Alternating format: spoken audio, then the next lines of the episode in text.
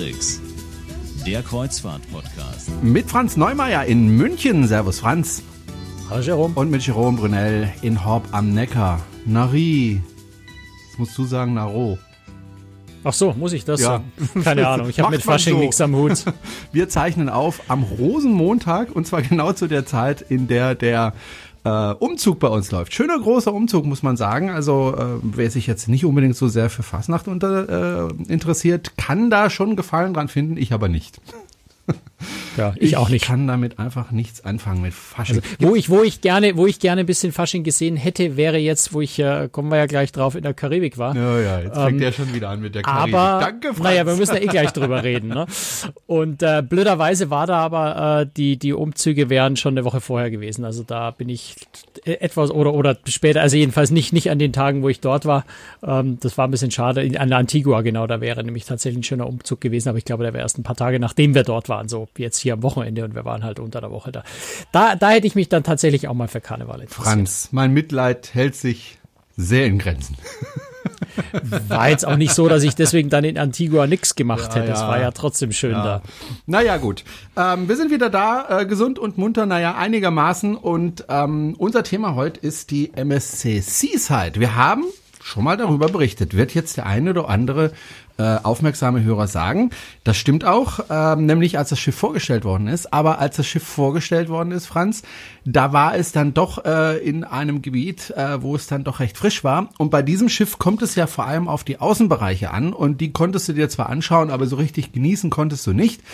Äh, Ich konnte es ja noch nicht mal richtig anschauen, Ja, weil ich war ja nur einen Tag genau. an Bord und da war es schon dunkel. Also ich habe da Nachtaufnahmen gemacht, die sind sehr schön, aber äh, es war jetzt natürlich nicht so, dass man wirklich äh, das Schiff vernünftig beurteilen könnte. Wenn du das Papier wieder von deiner Kamera wegnimmst, dann Entschuldigung, sehe ich ja. dich auch Oh, wieder. Ja. ja, ich bin auch wunderschön anzuschauen. Da hast du völlig recht, da kann man nicht drauf verzichten. Sagen die Frauen immer zu mir. ähm, also MSC Seaside äh, wurde äh, in Italien von Fincantieri gebaut. Äh, vielleicht ein paar ganz wenige Daten zu dem Schiff. Äh, wie lang ist das Schiff? Wie viel äh, Anwohner hätte ich fast gesagt? Wie, wie viel Passagiere passen da drauf? So, dass man so ein bisschen so die Größenordnung vom Schiff äh, erfassen Also nach, nachdem ich ja weiß, dass du mir diese Frage immer stellst, bin ich Natürlich. diesmal ausnahmsweise mal echt vorbereitet. Äh, die ähm, MSC Seaside ist 323 Meter lang, also gar nicht so wahnsinnig lang eigentlich, wenn man es mit anderen Schiffen vergleicht. Äh, sie hat äh, maximal dann doch aber 5119 Passagiere. Das ist also die Maximalbelegung. Äh, ich versuche gerade zu gucken, wo ich sie hier jetzt in meiner Liste eigentlich habe, dass ich die genau 4140 ist also bei, bei Doppelbelegung der Kabinen und maximal 5119, wenn man wirklich jedes, äh, jedes äh, zugelassene Bett äh, tatsächlich füllt. Ähm, Bruttoraumzahl knapp 154.000. Ähm, ist also in der Rangfolge, lass mich mal gucken, eins, zwei, drei, vier, fünf, so ungefähr die sechstgrößte äh, Schiffsklasse. Also schon ein sehr, sehr großes Schiff, aber jetzt nicht, nicht das allergrößte. Also da jetzt kein äh, Schiff, wo man sagen müsste, boah, das ist jetzt das riesengroße, mega, super, duper Schiff, sondern ja, so mittel, obere Mittelklasse sozusagen, also von der Größe her. Ja. Gut. Ähm, du hast äh, dir gedacht, na ja, jetzt habe ich wieder den Zettel vor die Kamera Ich gemacht. weiß gar nicht, warum du mir ständig einen Zettel vor die Kamera hältst. Ähm, du hast dieses Schiff ja, wie gesagt, schon mal gesehen, hast dir aber gedacht, na ja, das ist ja ganz nett hier, aber es wäre in wärmeren Gefilden äh, eigentlich schöner. Gehen wir doch einfach mal in die Karibik. Da ist es schön warm, da geht's mir gut. Und, Ich kann ja äh, nichts da ändern dran, dass das Schiff genau da genießen. jetzt fährt. Ja, Ja, das ist nein, halt nun mal nein. der Heimathafen der Ärger MS. aber auch. Naja, gut, der, der, der Heimathafen der MSC Seaside ist Miami äh, und MSC will ja, die haben ja bisher dort äh, vor allem die MSC Divina gehabt und wollen sich ja schon mit der MSC Seaside äh, den amerikanischen Markt einfach ganz groß holen. Die haben mit der Divina schon ein bisschen vorgearbeitet, stellen jetzt zusätzlich zur Divina äh, die MSC Seaside dorthin, machen sehr, sehr stark Marketing am amerikanischen Markt. Im, weiß jetzt gar nicht, nächsten oder im übernächsten Jahr, ich glaube im nächsten Jahr soll die MSC Meraviglia in äh, New York äh, positioniert werden. Also der amerikanische Markt ist einfach für MSC äh, als Wachstumsmarkt sehr, sehr wichtig, weil MSC da ja noch nicht so stark ist im Gegensatz zu Europa. Ähm, und insofern hat die MSC Seaside jetzt einfach dort ihren, ihren äh, Basishafen Und da ist es schon vernünftig, sich das Schiff dann einfach dort anzuschauen, wo es auch zum Einsatz. Wie gesagt, du hast ja gesagt, ich war da in Triest an Bord, an quasi Spätnachmittag und Abend, wo es im Winter schon dunkel war. Ähm, es ist ein eisiger, sechs Grad kalter Schneewind geblasen. Also da kann man so ein Schiff nicht beurteilen. Da kannst du nicht sagen, äh, ob jetzt eben gerade diese vielen Neuerungen, die das Schiff ja tatsächlich auch baulich hat, äh, in einem warmen Fahrgebiet wirklich funktioniert und wie die Leute das annehmen, wie sie damit umgehen. Insofern ist es ganz, ganz vernünftig, ein Schiff sich dort anzuschauen, ja, wo seine, sein natürliches, äh, natürliche Umgebung ist. Ähm, kurze Frage zwischendrin. Du hast ja gerade gesagt, die MSC, also MSC, die Reederei möchte gerne äh, ja den Markt äh, in Amerika sozusagen angreifen. Da haben sie aber vielleicht einen kleinen Nachteil, denn viele Reedereien in den USA haben sich ja so kleine Inselchen in der Karibik gekauft, äh, was den großen Vorteil hat, auf diesen Inseln verdienen sie weiterhin Geld, ja, das fließt nicht irgendwo anders hin. Ähm, und sie sparen Liegekosten, also sie können unheimlich Kosten sparen und auf der anderen Seite viel Geld verdienen, was ja natürlich ein großer Vorteil ist. MSC hat da, glaube ich, soweit ich weiß, nichts. Also da gibt's noch nichts. Naja, noch nichts, aber die bauen an der, der, die bauen an der Insel schon. Also die sollte, ah, okay. ich habe die Termine jetzt nicht mehr genau im Kopf. Sie sollte, glaube ich, jetzt schon eröffnet sein. Ähm, dann kam ein bisschen Hurricane dazwischen und ein paar, äh, paar Schwierigkeiten. Also ich glaube, ich kann es aber jetzt nicht schwören, habe ich den Termin echt nicht im Kopf. Ich glaube, im Herbst diesen Jahres soll die Insel eröffnet werden. Also das ist in Planung, in Bau. Ähm, das wird natürlich kommen, ja. Ohne das hast du schon recht. Äh, ist, ist, ist durchaus ein großer Vorteil, das zu haben. Ähm, nicht nur ein Vorteil für, für, für den Profit des Unternehmens, sondern das ist was, was das Publikum auch tatsächlich will. So, so eine Insel ist ja auch was Schönes. Da haben wir auch schon mal drüber, öfter drüber gesprochen. Ähm, du hast dort eine schöne geschützte Umgebung und, und, und äh, brauchst dir um wenig Dinge Sorgen machen. Es gibt viel Wassersport und also ist ja auch für die Passagiere toll, sowas. Mhm. Gut, also MSC Seaside, wir wollen erstmal, wollen wir erst über das Schiff sprechen oder äh, über die Route, die du gefahren Ach, hast? Lass uns mal schnell über die Route sprechen, weil okay. ich habe mir extra, äh, auch wieder um das Schiff tatsächlich zu testen, tatsächlich die Route ausgewählt, wo nur drei äh, Hafenstopps sind. Die wechselt immer zwischen, äh, zwischen zwei Routen ab, einmal östliche, einmal westliche äh, Karibik. Ich habe mir die genommen, die tatsächlich nur drei Hafenstopps hat, damit ich möglichst viele Seetage an Bord habe, um das Schiff selber ausprobieren zu können. Das heißt, wie lange bist du gefahren? Sieben Tage? Äh, eine Woche, genau. Von Miami. Mhm mit drei Seetagen und drei Landtagen. Okay, also du bist gestartet in Miami. Äh, über die Stadt brauchen wir jetzt eigentlich nicht mehr sprechen, da haben wir schon oft genug gesprochen. Äh, das ist im Grunde jetzt äh, deine zweite Heimat geworden, oder? Noch nicht ganz, aber es fühlt sich fast schon ein bisschen vertraut an. Was dazu führt, da habe ich nur einen kleinen Tipp am Rande, ansonsten gehen wir da schnell weiter. Wir haben nämlich diesmal was Neues ausprobiert. Wir sind äh, tatsächlich nicht mehr mit dem Taxi zum Hafen bzw. zum Hotel gefahren, sondern wir haben einen öffentlichen Bus genommen. Das klingt in Amerika erstmal ziemlich abwegig. Normalerweise würde ich das in dem Land nie tun, weil einfach öffentliche Busse meistens ziemlich chaotisch sind. Aber aber es gibt tatsächlich einen Bus, der vom Flughafen in ungefähr einer halben Stunde für, für schlappe 2,25 Dollar äh, nach Miami Beach rüberfährt. Und wenn man sich dort ein hübsches Hotel äh, anlacht, äh, wo man durchaus ab und zu mal auch was Günstiges ergattern kann, ähm, dann ist man tatsächlich für 2,25 Dollar pro Person nur unwesentlich langsamer als mit einem wesentlich teureren Taxi äh, in Miami Beach drüben. Und das haben wir diesmal gemacht, hat super geklappt. Also das kann man eigentlich jedem nur empfehlen, äh, der minimal abenteuerlustig ist, wobei der Bus fährt wirklich am Flughafen los, lädt einen an einer der Haltestellen in Miami Beach ab. Da kann man eigentlich nicht viel falsch machen. Ich war ja selber noch nie in den Staaten, deswegen bin ich ein bisschen neugierig. Was kostet denn da das Hotel in Miami? Also was zahlst du Ich muss ehrlich gesagt, ich habe es nicht genau im Kopf. Ich glaube, wir haben 180 Dollar, also mit Steuern und Gebühren und Ressort. In Miami Beach zahlt man meistens so 20 Dollar Ressortgebühr nochmal, wo keine Leistung dafür da ist, aber das machen alle Hotels. Ähm, und da ist ein 180 Dollar für das Zimmer, also für zwei Personen, wenn man sagt pro Person, deutsche Preise umrechnet, wären es dann 90 Dollar, ähm, beim aktuellen Dollarkurs irgendwie so 75 Euro. Das ist ziemlich günstig. Okay. Naja. Ja, nein, es, man, man muss es, naja, du, du, du musst halt rechnen. Du hast, du hast eine, eine du hast eine, eine, eine Weltstadt äh, mit direkt, mhm. also das Hotel lag direkt am Strand. Also du gehst über die Straße und bist in Miami Beach am Strand, äh, mitten im, mitten am Ocean Drive. Also das ist schon eine absolute Top-Lage und dafür dann 180 Dollar die Nacht zu bezahlen, ist für dortige Verhältnisse wirklich günstig. Du kannst mhm. dort schon auch für 6, 7, 800 Dollar, ähm, dann bist du noch nicht im besten Hotel. Mhm. Okay, ähm, dann seid ihr also gestartet in Miami. Wohin ging es dann als erstes? Wir sind, lass mich kurz nachdenken, ich weiß gar nicht, welche Reihenfolge. Doch, wir waren zuerst in Nassau, genau. Also auf den Bahamas, also dieser, dieser riesige Touri-Kreuzfahrthafen Nassau.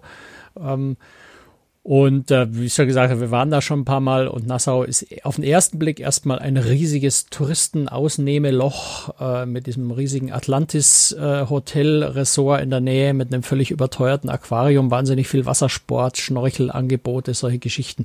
Ähm, also du kommst dort diesem künstlichen Tourismus gefühlt kaum aus und wir haben einfach versucht, uns da mal ein bisschen Alternativen zu suchen, haben uns zugegebenermaßen von der, von der PR-Agentur, die Nassau in Deutschland vertritt, ein paar Tipps geben lassen, weil die sich wirklich gut auskennen dort und ähm, haben uns auf die Tipps verlassen und das war, das war kein Fehler, weil es war klasse. Wir waren nämlich an einem Sonntag da und äh, der Tipp war, geht in die Kirche. Das ist jetzt was, wo ich nie auf die Idee kommen würde, wenn ich irgendwo mit dem Kreuzfahrtschiff anlege, mir die nächste Kirche zu suchen und in den Gottesdienst zu gehen.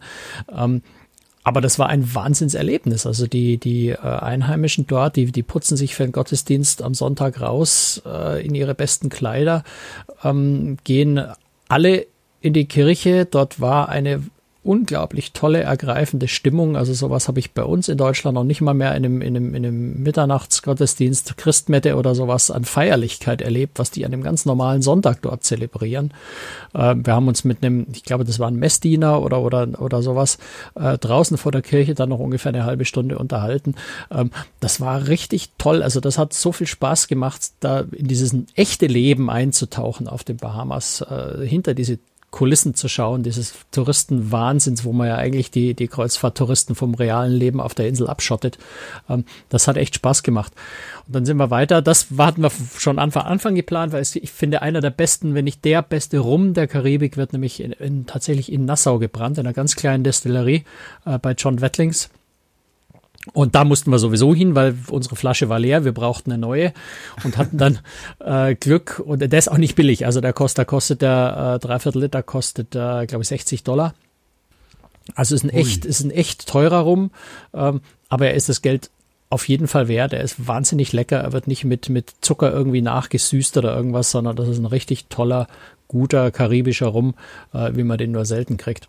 Insofern lohnt sich das. Äh, das eigentlich Spannende war aber auf dem Gelände dieser Destillerie, was ja auch ein historisches Gebäude ist, fand ausgerechnet genau an diesem Wochenende ein großes Bahamian Festival statt, also mit sehr viel Kunsthandwerk und zwar den schönen, wirklich schönen handgemachten Kunsthandwerksachen, nicht die Made in China Sachen, die im Hafen verkauft werden und ganz viele Essensstände.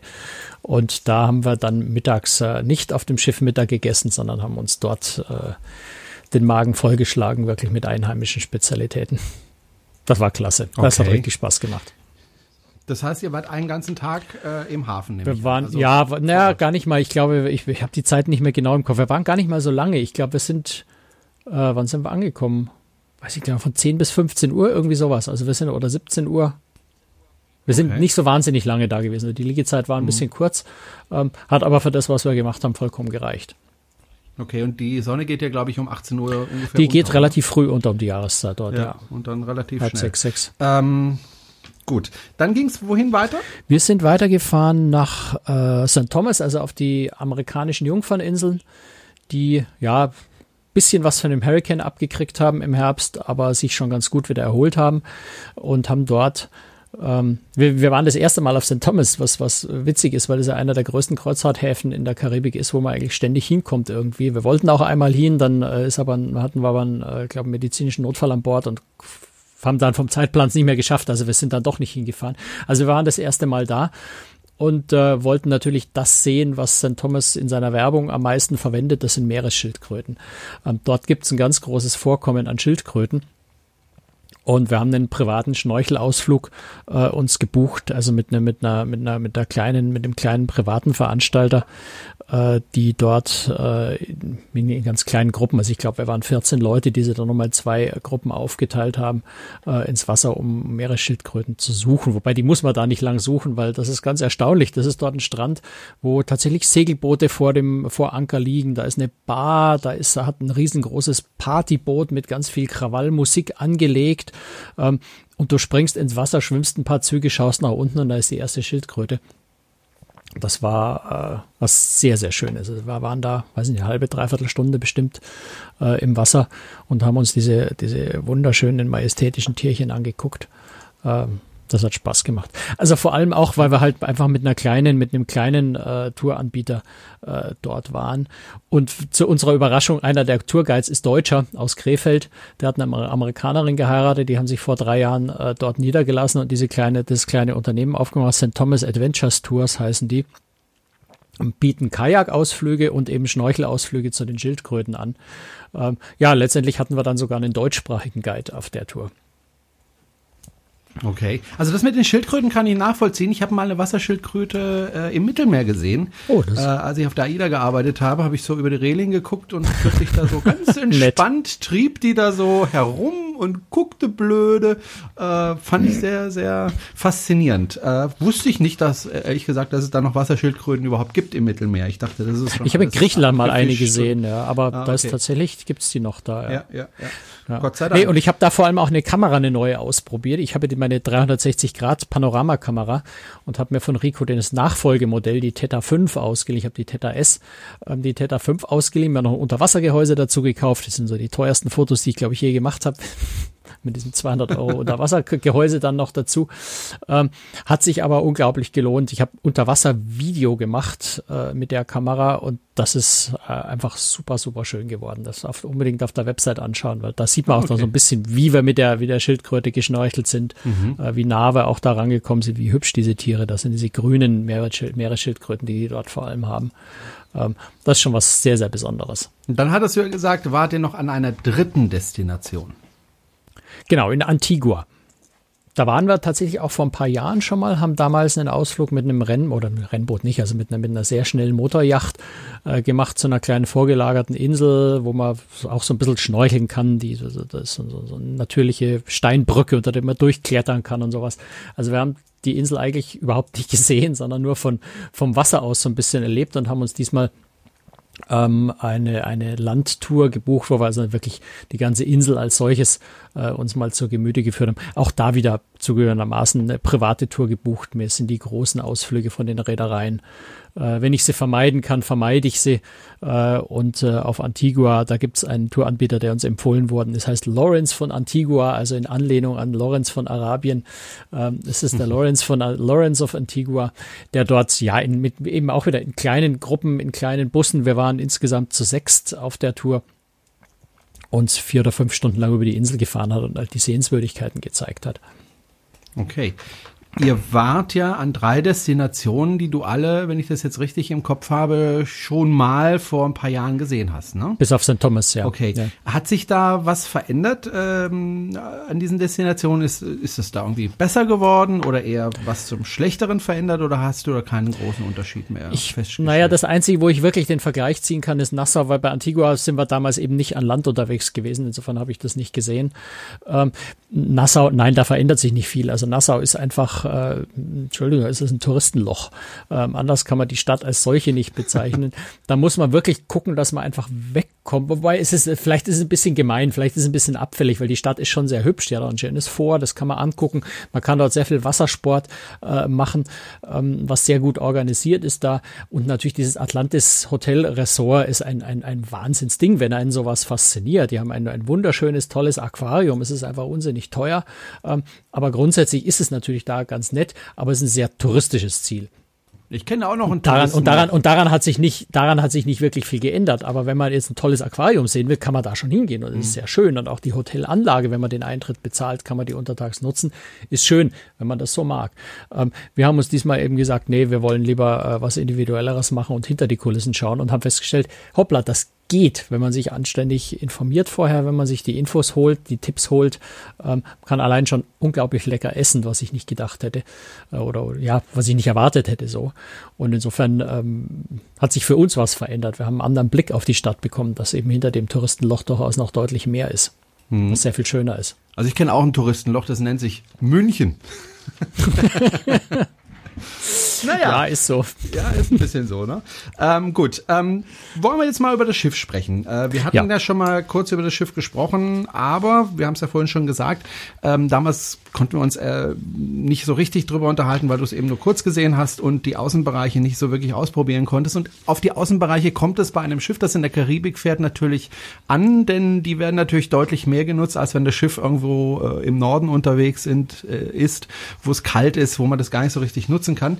Ähm, es gibt einiges auf dem Schiff, äh, was durchaus äh, außergewöhnlich ist. Ich will mal anfangen mit den Wasserrutschen. Da gibt's eine interaktive Wasserrutsche. Um Gottes Willen, ich dachte, eine Wasserrutsche ist sowieso interaktiv, weil man ja gucken muss, dass man da nicht ertrinkt. ja, da ist man ja schon genug ja, ertrinken, ja, zum Ertrinken muss ich schon echt ja. anstellen in der Wasserrutsche. Ja, du kennst mich nicht. ja, also das, ist, das gibt's sonst auf keinem Schiff und deswegen habe ich da ein bisschen Erwartungen dran gehabt, wollte das natürlich ausprobieren. Ich muss sagen, ich bin jetzt nicht so wahnsinnig begeistert von dieser interaktiven Rutsche. Es ist eine, äh, eine, eine große Röhre, also eine breitere Röhre als sonst die Röhrenrutschen natürlich, ähm, wo man auf einem, wie, wie ist das, so ein Zwischending zwischen Surfbrett und, und, und kleinem Boot, ähm, also es, du sitzt im Prinzip auf einem Surfbrett, da sind links und rechts sind zwei Griffe, das sind jeweils zwei farbige Knöpfe und du rutscht also durch diese Röhre durch und während des Rutschens tauchen immer wieder farbige beleuchtete Ringe auf. Also mal ein rotes, mal ein grüner, mal ein blaues, mal ein gelbes, äh, gelber Lichtring. Und du musst also während du da durch, oder kannst, du musst nicht, du kannst, wenn du willst, während du da durchfährst, wenn eben ein blauer Ring kommt, auf den blauen Knopf drücken, wenn du durch einen gelben Ring fährst, auf den gelben Knopf drücken. Und je präziser du diesen Knopf genau an der Stelle drückst, desto mehr Punkte kriegst du. Das heißt, du registrierst also vorher ähm, die MSC Seaside ist ja sehr, sehr elektronisch ausgestattet. Du hast also oder kannst dir kaufen ein, für, für ein paar Dollar ein, ein, ein RFID-Armband. Das koppelst du dann quasi mit deinem Board, auf das du dich setzt, registrierst es vor dem Start. Und dann werden also diese Punkte tatsächlich auf deinen Namen auch äh, gesammelt. Du kannst also dann über die Tage hinweg die Highscores beobachten, mehrfach fahren, gucken, wie gut du bei der ersten und bei der letzten Fahrt warst. Aber zu gewinnen gibt's wahrscheinlich nichts zu gewinnen gibt's nix außer außer der außer Ehre, der da irgendwie der Rangliste, der Rangliste irgendwo oben zu stehen. Und am letzten ähm, Abend dann wird gesagt, und Franz Neumer ist der beste Rutscher auf diesem hab, hab Schiff. Habe ich nicht mitgekriegt, aber Hier ich war auch nicht der beste Rutscher. Insofern, ich war nicht der beste Rutscher, bei weitem nicht. Insofern äh, glaube ich, habe ich von der Siegerehrung, wenn sie denn stattgefunden hat, nichts mitgekriegt. Nein, also man muss ehrlich sagen, ich bin auch einmal richtig stecken geblieben in der Rutsche, weil sie schon etwas langsam ist. Ähm, das Board ist dann, du hat sich halt einfach mal abnehmen, Freundchen. Nee, das hat damit gar nichts zu tun. Das ist, das sind auch, das sind auch, das sind auch vierjährige. Das ist eine breite Rutsche. Na klar, das sind aber auch vier und fünfjährige kleine Mädels stecken geblieben, die man dann raus. Also nein, an der Rutsche stimmt konstruktionsmäßig noch irgendwas. Es hieß auch, sie würden da noch was verändern und verbessern. Äh, Sie ist aber nicht steil genug. Also ich bin einmal, na doch, eigentlich schon, aber ich bin, also einmal bin ich stecken geblieben, einmal bin ich wunderbar durchgekommen. Also muss ich so ein bisschen, vielleicht habe ich mich beim ersten Mal nicht so genau in die Anweisungen gehalten. Man muss sich halt reinsetzen, die Füße vorne über Kreuz legen, damit man möglichst in der Mitte das Gewicht hat und nicht am Rand. Äh, ich hatte am Anfang wahrscheinlich das Gewicht einfach zu sehr am Rand und bin dann hängen geblieben. Ähm, also zu, zugeben, die Rutsche ist jetzt klang, klang faszinierender, als ich sie dann erlebt habe. Na, ich habe es allein runtergeschafft, aber es ist dann tatsächlich schon auch ein paar Leute rausgeholt worden dann von der Aufsicht, der dann hinterher gesprungen und sie runtergeschoben. Ich habe nur so Gut. viele Bilder im Kopf, sorry. Na, lass es lieber. Das liegt, nein, ganz ehrlich, es liegt einfach nur dran, dass die, dass diese Bretter, auf denen du da sitzt, dass die einfach an den Rand, da wo wenig Wasser ist, hinkommen und das Gummi auf dem Plastik der rutscht dann halt einfach nicht mehr gleitet und ja. dann hängst du da ja, und musst dann irgendwie versuchen, wieder loszukommen. Nicht weiter tragisch. Monate aber, später ja. entdeckte man sein ja. Skelett. Genau. Nun, lass, lass uns das Thema ja. zu den anderen Rutschen wechseln, weil die fand ich nämlich richtig klasse. Okay. Es gibt zwei Rennrutschen, also die, die sehr, da wirklich sehr, sehr rasant sind, die parallel laufen. Das heißt, du kannst dort, wenn du gleichzeitig startest, äh, Rennen fahren, schauen, wer ist am schnellsten unten. Und die sind richtig rasant. Also da, die sind so die rasantesten Rutschen, glaube ich. Also ich habe jetzt nicht mit, mit Stoppuhr oder so gemessen, aber so gefühlt im Vergleich zu anderen Schiffen, wo es ja auch schnelle Rutschen gibt, sind die jetzt, äh, für mein Gefühl, waren das die schnellsten, die rasantesten Rutschen, die ich auf einem Kreuzfahrtschiff bis jetzt hatte. Die, die macht richtig Spaß, finde ich. Okay. Und dann gibt's da noch die Zipline. Ähm, Ja. Auch nicht so wahnsinnig schnell, aber ziemlich lang. Die ist 105 Meter lang. Äh, Ich habe gedacht, dass sie vielleicht ein bisschen schneller wäre, weil es aussah, als hätte sie ziemlich Gefälle. Ähm, nein, also man gleitet da sehr, sehr gemütlich ähm, über das Schiff, aber du fängst halt knapp hinterm Schornstein an und fährst dann über äh, eben 105 Meter bis fast, fast ans Heck des Schiffs hinter und zwar ganz hoch oben. Das heißt, du, du hast eine ziemliche Höhe. Ähm, Nichts für Leute, die wirklich Höhenangst haben und schwebst über das Pooldeck, über den Sportplatz oben drüber. Also der Blick ist richtig toll. Du hast halt den sehr, sehr großen Überblick ja über den hinteren Teil des Schiffs, während du da drüber schwebst. Und weil die Rutsche so lang ist, hast du auch ein bisschen Zeit, das zu genießen. Ich meine, es gibt ja auch die, die Seilrutsche auf der, auf der Oasis, auf den Oasis-Class-Schiffen. Die ist, glaube ich, ein Drittel weniger als ein Drittel so lang, ähm, wo man einfach schräg über den, über den Boardwalk-Bereich hinten des Schiffs fährt. Da ist es schon so, das ist vorbei, bevor du richtig realisierst, dass du in der Luft hängst. Auf der MSCC-Seite ist jetzt die Zipline wirklich sehr lang und macht dadurch schon ziemlich Spaß. Allerdings muss man auch dazu sagen, sie ist auch nicht kostenlos. Ähm, da kostet einmal Rutschen kostet 10 Dollar, das ist ziemlich ordentlich. Ähm, wenn du vorhast, öfter zu rutschen, kannst du für 50 Dollar einen Pass kaufen, der dann für deine ganze Kabine, also für alle, die in einer Kabine wohnen, äh, gilt und dann kannst du so oft rutschen, wie du willst. Also wenn man zu zweit ist und sagt, ich möchte jeder mindestens dreimal rutschen, dann lohnt sich schon dieser 50 Dollar Pass. Du musst nur einmal schnell ausprobieren. Günstig. Wenn man es schon einmal ausprobieren will, sind 10 Euro, äh, 10 Dollar schon, ja, sind eine Hausnummer. Ähm, ja, man macht es am Ende dann trotzdem, weil man es natürlich, weil man es natürlich ausprobieren will und äh, hat auch seinen Reiz. Äh, ich denke, sie machen es, um, um den Andrang etwas zu reduzieren. Ob es jetzt gleich unbedingt 10 Dollar sein müssen, weiß ich nicht. Vielleicht würden 5 auch reichen. Ja. Aber muss man auch sagen, das ist sowas, was ich beobachtet habe auf der MSC-Seite, man- das muss man auch berücksichtigen. Es ist eine komplett neue Schiffsklasse. Es sind tatsächlich viele Dinge, die auf diesem Schiff anders sind als auf allen anderen Kreuzfahrtschiffen. Kommen wir vielleicht gleich beim Thema Buffet-Restaurant noch drauf. Es gibt plötzlich ein Buffet-Restaurant ganz unten auf Deck 8, sonst sind die immer ganz oben auf Deck 16, 17, 18. Ähm, so, so ganz gravierende Veränderungen, wo dann auch die Reederei einfach selber erstmal gucken muss, man hat sich natürlich was dabei gedacht, man hat es konzipiert, man hat es geplant, man hat sicher vorher Umfragen gemacht, man hat es versucht rauszufinden, wie sowas funktioniert, wie man das konstruieren muss. Aber letztendlich merkst du dann erst, wenn du es im Einsatz hast, das Schiff, wie kommt das an? Wie funktioniert das? Wie, wie nehmen die Leute das an? Und deswegen sieht man schon, MSC experimentiert schon an der einen oder anderen Stelle einfach ein bisschen rum und probieren eben jetzt mal aus, wie funktioniert das, wenn wir für die Zipline 10 Dollar nehmen. Möglicherweise verändert sich das. Vielleicht merken sie, für 10 Dollar kommen uns viel zu wenig Leute und reduzieren den Preis mal, probieren aus, ob bei 5, Leu- 5 Dollar dann vielleicht mehr Leute kommen. Also ich glaube, das ist noch nicht in Stein gemeißelt. Da wird sich vielleicht noch das eine oder andere verändern an Details. Das glaube ich, muss man erst noch abwarten. Das Schiff ist ja auch erst seit zwei Monaten in, in Betrieb jetzt. Ne? Muss man auch berücksichtigen. Du hast es schon angesprochen, äh, es gibt äh, Restaurants natürlich an Bord, logisch, äh, unter anderem Spezialitätenrestaurants, das heißt, sie sind nicht inkludiert im, im, im Preis. Ähm, wie sind denn diese Spezialitätenrestaurants? Das war für mich so äh, eine ganz große positive Überraschung auf dem Schiff. Ähm, wenn man sich die Speisekarten anschaut, die Preise anguckt, schluckt man erstmal so einen Moment, äh, weil sie sind für Kreuzfahrtverhältnisse tatsächlich relativ teuer. Ähm, das, was mich am meisten erschreckt hat, in Triest habe ich das gesehen auf der Speisekarte, das Seafood-Restaurant, äh, das Ocean Key. Ähm, da steht eine Bouillabaisse für 50 Dollar auf der Speisekarte. Ähm, da fällst, da What? fällst du erstmal um. Ich habe dann tatsächlich jetzt erst, wie ich die Speisekarte wirklich nur um, um ganz kurz. Nein, eine französische Bouillabaisse Fischsuppe. Wird ja aus, ist eine französische Ja. Fischsuppe, die aus Fischresten. Ja, wenn du eine richtig gute machst, machst du es nicht aus Resten, aber ja. Ähm, jetzt, Eigentlich aus Resten. 50 Euro für Resten. naja, jetzt Juhu. warte mal, jetzt warte, die 50 Euro stimmen eben gar nicht. Das ist genau der Punkt. Ähm, das habe ich jetzt, wie ich die Karte genauer gelesen habe. Das ist für zwei Personen und das ist ein Hauptgericht. Ähm, also es sind 25 Dollar äh, pro Person, nur machen sie die Bouillabaisse erst, wenn es mindestens zwei Leute bestellen, weil es drunter wahrscheinlich, weiß ich nicht, für, für, die, für die Küche unsinnig wäre, vom, vom Herstellungsprozess, wie auch immer. Ähm, so, also kostet 25 die 50, das war schon mal eine ziemliche Relativierung. Jetzt sind 25 Dollar für eine Hauptspeise in einem Spezialitätenrestaurant auf einem Kreuzfahrtschiff immer noch relativ viel Geld. Äh, auch das Steakhouse hat ähnliche Preise. Ähm, aber, und das, das große Aber ist, die Qualität ist sensationell. Also das Steak, wir waren im Steakhouse mal mittags, wir hatten dann noch eine Einladung zum Captain's äh, Table, ähm, haben wir dann abends auch noch mal im Steakhouse gegessen, da gab es Surf and Turf, aber mittags haben wir ein, ein Filet Mignon gegessen. Ähm, das war das Beste, definitiv das beste äh, Filet Mignon, was ich auf einem Kreuzfahrtschiff, auf einem größeren Kreuzfahrtschiff jemals gegessen habe. Das war wirklich absolut sensationell. Und äh, da ist der Preis dann vollkommen gerechtfertigt, sowohl von der Fleischqualität, von der Zubereitung. Der Garpunkt war nicht hundertprozentig getroffen, aber es war so butterzart, dass das eigentlich völlig egal war. Die Kruste außenrum so knusprig, so grillgeschmackig habe ich ein Steak wirklich noch nie gegessen auf dem Kreuzfahrtschiff. Ich krieg Hunger. Und ähm, wir waren in dem asiatischen äh, Restaurant. Mhm. Die, ähm, wie heißt die jetzt? Asian, Asian Market? Nee, Asian Asian Kitchen, äh, Kitchen Market. So, das ist eigentlich eine, eine Kombination aus drei asiatischen Restaurants, einem Teppanyaki, also einem japanischen Grill, äh, einem Sushi-Restaurant, das kennt man ja von MSC, das äh, ohnehin exzellent ist. Ähm, und neu dazu eine Art panasiatische, pan-pazifische äh, Küche, wo also auch sehr viel Südsee-hawaiianische Küche mit dabei ist.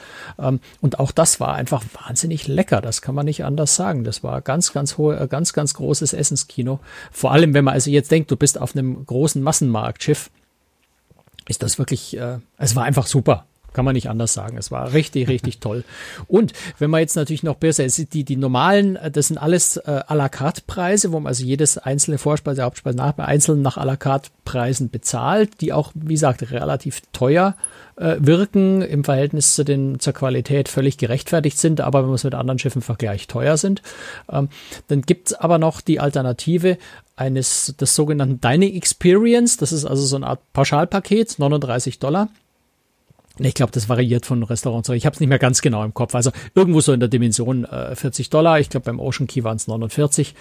Ähm, also bei dem, bei dem Seafood-Restaurant, wo du dann Vorspeise, Hauptspeise, Nachspeise inkludiert hast. Äh, in einem, nicht das komplette Menü, also die ganz teuren Sachen nicht, aber ähm, da kriegst du dann zu vergleichbaren Preisen wie bei anderen Reedereien diese Spezialitäten-Restaurant-Pakete eben auch ein dreigängiges Menü in diesen Restaurants. Und wenn du es noch ein Stück weiter treibst und du hast ähm, dieses, kaufst dieses Dining Experience Paket für 69 Dollar, dann darfst du an drei Abenden in je eins dieser Spezialitätenrestaurants gehen und hast für 69 Dollar, also dann äh, umgerechnet, das sind dann, äh, was sind das, 20, so, so knapp 25 Dollar äh, pro Abend, ähm, hast du diese Restaurants dann. Und das ist ein sehr, sehr gutes Preis-Leistungs-Verhältnis. Wirklich für 25 Dollar kriegst du auch auf anderen Kreuzfahrtschiffen, Spezialitäten, Restaurants in der Qualität niemals. Insofern, es ist so, relativiert sich so ein bisschen. Ne? Die à la carte Preise wirken erstmal sehr teuer, wenn man dann aber auf die, auf die Optionen schaut, die man hat, ist es letztendlich dann eigentlich ziemlich gut. Und man kann dieses Dining Experience Paket ja sogar zweimal nehmen. Dann kannst du ja äh, für, für, für zweimal 69, also dann für 140 äh, Dollar kannst du dann quasi die ganze Woche in diesen absolut tollen Spezialitätenrestaurants essen, hm. wenn man es so weit treiben will wenn ich jetzt kein zusätzliches Geld ausgeben hm. möchte für ähm, ja diese Spezialitätenrestaurants, ja. wissen das Essen in den normalen Restaurants, die ja im Preis inkludiert sind? Ähm, ich muss ganz ehrlich sagen, wir waren auf da der ganzen Reise, gegessen, auf der ganzen Reise im normalen Hauptrestaurant überhaupt nicht. Ich erkläre auch noch warum. Ähm, wir sind gar nicht dazugekommen. Wir haben es uns wirklich vorgenommen. Wir, Im Buffet-Restaurant haben wir ein paar Mal gegessen, mittags. Mhm. Na, also das schon. Ähm, das, das ist völlig okay. okay. Das ist völlig okay. Das ist ein normales Buffet-Restaurant. Die Pizza ist sehr lecker, was man jetzt bei einer italienisch geprägten Reederei äh, ja, so erwartet. erwarten kann. Aber die mhm. war wirklich gut, sehr knusprig, sehr gut belegt. Ähm, hat gut. Nein, ansonsten ist es ein normales gutes, brauchbares Buffet-Restaurant. Ähm, das Interessante bei der MSCC, da ist der Seaside, ist, dass sie zwei Buffet-Restaurants hat. Das Buffet-Restaurant ganz oben auf Deck, ich glaube, es ist 16, also typischerweise sind die ja immer oben so auf, auf Pooldeck-Ebene, die, äh, die äh, Buffet-Restaurants. Das ist eher klein. Äh, das viel größere Buffet-Restaurant ist unten auf Deck 8, dort wo auch diese große, das große breite Promenadendeck ist. Und das ist insofern spannend, als dass du da unten auch im Buffet-Restaurant sehr, sehr große Außenbereiche hast und vom Buffet-Restaurant nach draußen gehen kannst und im Freien, unter freiem Himmel, relativ nah am Wasser essen kannst. Und überraschenderweise waren dort außen eigentlich auch fast immer Plätze frei. Also sonst ist Buffet-Restaurant ja voll und auch nicht so, dass bei MSC jetzt kein Gedränge im Buffet-Restaurant wäre. Das lässt sich, glaube ich, einfach gar nicht vermeiden in einem Buffet-Restaurant. Aber da draußen war eigentlich fast immer ein Platz frei. Und insofern äh, eine ganz, ganz spannende Neuerung mit dem Buffet-Restaurant mal auch so tief unten auf Deck 8 ähm, auf der Promenade draußen unter freiem Himmel zu essen. Fand ich sehr, sehr schön und ist überraschenderweise auch sehr gut angenommen worden. Also die Leute haben das sehr schnell begriffen, dass das Buffet-Restaurant eben nicht ganz oben ist, sondern dass man für das gute Buffet-Restaurant äh, mit den Außenbereichen nach unten gehen muss. Hm. Lass uns noch über ein besonderes Konzept sprechen. Äh, auf der MSC gibt es ja sozusagen das Schiff im Schiff. Also wenn man ein mhm. bisschen mehr Geld ausgibt, dann. Lass uns, so, lass uns vielleicht kurz ja? noch die, diese Promenade, weil da, da, oh, ja. das ist natürlich Stimmt. ein ganz, ganz, ganz wichtiger die Punkt ist ja besonders der MSC. Breit, ne? Die ist eben, du hast bei, äh, auf der, auf der, ähm, Breakaway-Klasse von Norwegian Cruise Line äh, gab es das ja so zum ersten Mal eigentlich diese breite, diese breite, dieses breite Promenadendeck. Ähm, auch bei Costa, die Costa Diadema und äh, jetzt das nächste Schiff, was jetzt kommt, dessen Namen mir gerade partout nicht einfällt, ähm, bei, bei AIDA prima. Also da sind jetzt dann auch Schiffe, die diese breiten Außendecks, äh, Promenadendecks wieder haben. Dies ja zwischenzeitlich mal hat man ja versucht, die Schiffe so möglichst nach innen zu konzentrieren, die Leute auf, auf, auf die Shops und auf das Casino und sowas zu lenken. Jetzt ist der Trend wieder nach draußen. Ähm, das, was mich an der MSC Seaside fasziniert, ist aber, dass dieses Deck wirklich sehr breit ist und vor allem relativ wenig kommerzialisiert ist. Also da, das ist vielleicht der große Unterschied zur Norwegian Cruise Line. Bei Norwegian Cruise Line sind ganz viele Bars, Spezialitätenrestaurants, die an der, auf, diesen Außen, auf diesem Außendeck angesiedelt sind. Auf der MSC Seaside hast du im Wesentlichen, ja, das Buffet-Restaurant, das haben wir ja gerade schon angesprochen, das ist ja kostenlos. Und du hast sehr viele, ähm, auch, auch so mit, mit Glas, Windschutz nochmal versehen, äh, Sitzgruppen mit Sesseln und du hast ganz viele Liegestühle auf dem Deck. Und das finde ich sehr, sehr schön. Es ist für ein, gerade für ein MSC-Schiff, was ja doch dann am Pooldeck oben auch schon recht laut und recht voll ist, ist das ein wunderbarer Rückzugsraum, wo es ruhig zugeht, wo du in Ruhe in der Sonne liegen kannst, dein Buch lesen kannst, keine laute Musik läuft, keine Kinder toben. Das ist für ein MSC-Schiff schon was ganz Besonderes. Und auch im, wie gesagt, im Vergleich zu den anderen Schiffen, die äh, solche breiten Promenadendecks haben, die da wesentlich stärker kommerzialisiert sind, als das in dem Fall ist. Mhm. Und da kann man auch richtig schön das Meer genießen. Und dazu kommt dann am, am Heck hinten der Heckpool mhm. nochmal, äh, der eben auch sehr tief auf Deck 8 unten ist. Ähm, ja, mit diesem, das, da, darüber haben wir ja schon gesprochen in der letzten ja. Folge, wo es dann mit den Aufzug fährst dann nach oben. Da oben ist nochmal ein kleiner Pool. Da oben ist diese Glasbrücke, über die man laufen kann, diese Seufzerbrücke, wo man tatsächlich ein bisschen seufzt, weil es seufzt, weil es so tief runtergeht. Also wer da Höhenangst hat, haben wir schon ein paar Leute gesehen, ja. die also wirklich panisch sich links und rechts festgeklammert haben und versucht haben, da irgendwie drüber zu laufen. Es ist schon äh, ziemlich cool. Und nachdem er dann ähm, nochmal ein, anderthalb Decks höher gehen kann, ähm, kann man auch tolle Fotos dort machen, wo man also sich wirklich auf die Brücke stellt, äh, auf diese Glasbrücke und dann von schräg oben runter fotografiert und hinter sich das Meer. Ähm, ziemlich nett. Na gut. Jetzt aber zu dem Konzept, genau. was MSC fährt, um äh, ja etwas betuchtere Passagiere an Bord zu bekommen. Das Problem ist ja natürlich, dass auf so einem Massenschiff äh, manche Leute da nicht hingehen wollen, weil sie sagen, ich hätte lieber ein kleineres Schiff, wo ich ein bisschen mehr Ruhe habe und so. Deswegen hat sich MSC ausgedacht, gut, dann machen wir den Yachtclub. Da ist ein äh, abgeschlossener Bereich. Da dürfen nur die Leute hin, die eine Kabine im Yachtclub haben. Mit einem extra Pool, mit einem extra äh, äh, wie nennt man, äh, Pooldeck, mit alles äh, geschützt und getrennt vom, vom, vom anderen Publikum. Äh, da darf man normalerweise nur rein, wenn man eben dort auch eine Kabine bucht, die natürlich etwas teurer sind als die anderen Kabinen. Du durftest, obwohl du dort keine Kabine äh, hattest, ähm, du durftest rein.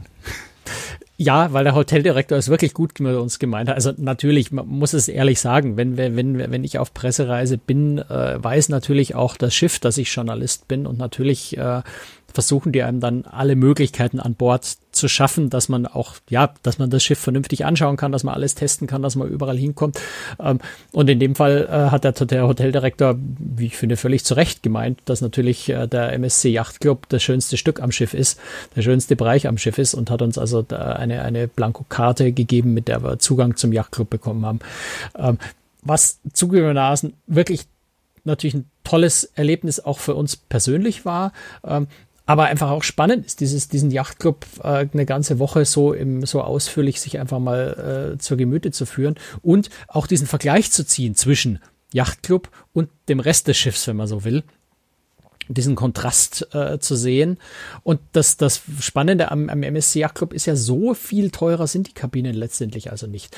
Natürlich kostet dort eine, die, die Suiten sind dort nicht ganz so groß wie bei, bei anderen Reedereien, äh, große Suiten.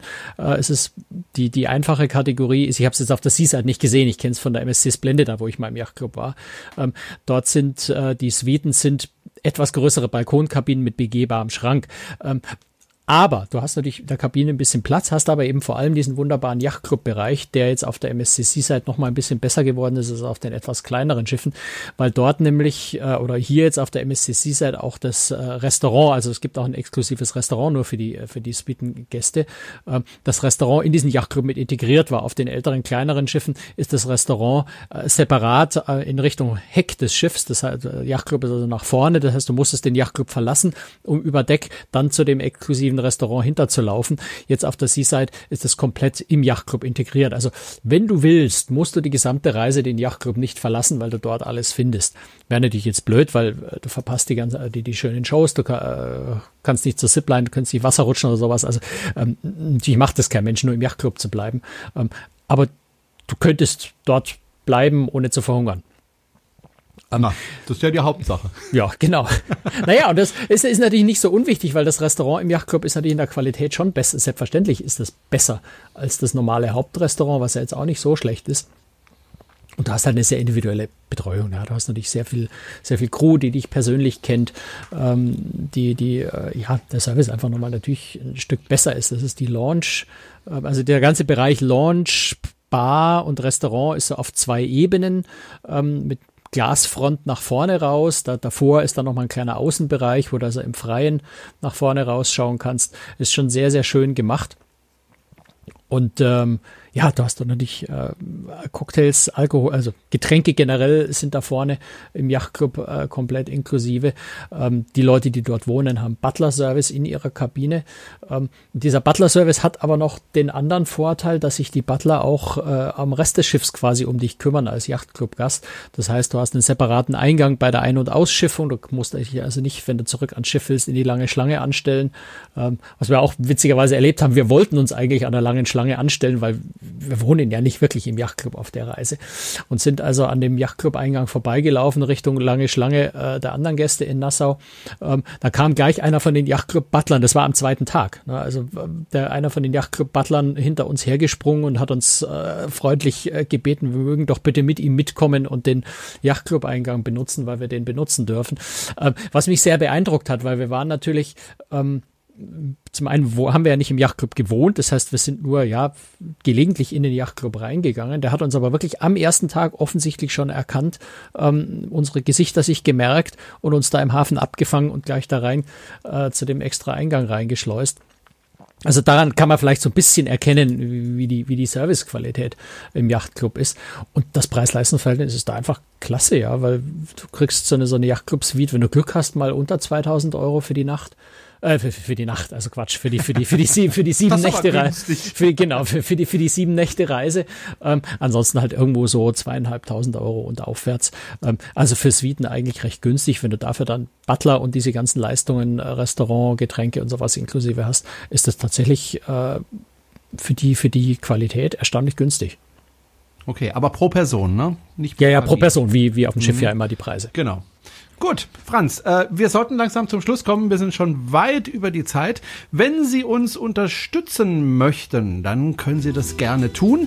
Ähm, Sie finden alle Informationen dazu auf unserer Webseite www.cruestricks.de. Ähm, wir freuen uns über regelmäßige Beiträge und ja, das äh, sorgt einfach dafür, dass wir für das, was wir da tun, eine kleine Belohnung bekommen, ne, Franz? Freuen uns ja da auch. Ja, ich meine, sowas wie das Unterwassergehäuse für die Kamera und sowas ja. muss natürlich auch irgendwie gekauft werden, um diese schönen ja. Bilder zu machen. Ähm, klar. Genau. Gut, dann danke ich äh, fürs Zuhören und äh, ja, äh, Sie unterstützen uns übrigens auch insofern, wenn Sie uns weiterempfehlen. Wir freuen uns über jeden neuen Hörer. Das war's für heute. Franz, ich wünsche dir noch einen schönen Tag. Jetzt inzwischen angefangen zu schneien, und zwar heftig. Ja, das macht mich Winter. besonders glücklich, weil wenn man gerade aus der Karibik kommt, schlägt einem ja. das besonders hart in den Gesicht. Ja. Aber ja, ich arme, erwarte arme, kein arme, Mitleid. Ich erwarte kein Mitleid. Kriegst du auch nicht. Also Dachte ich mir schon. Von mir. Tschüss. Servus, bis dann.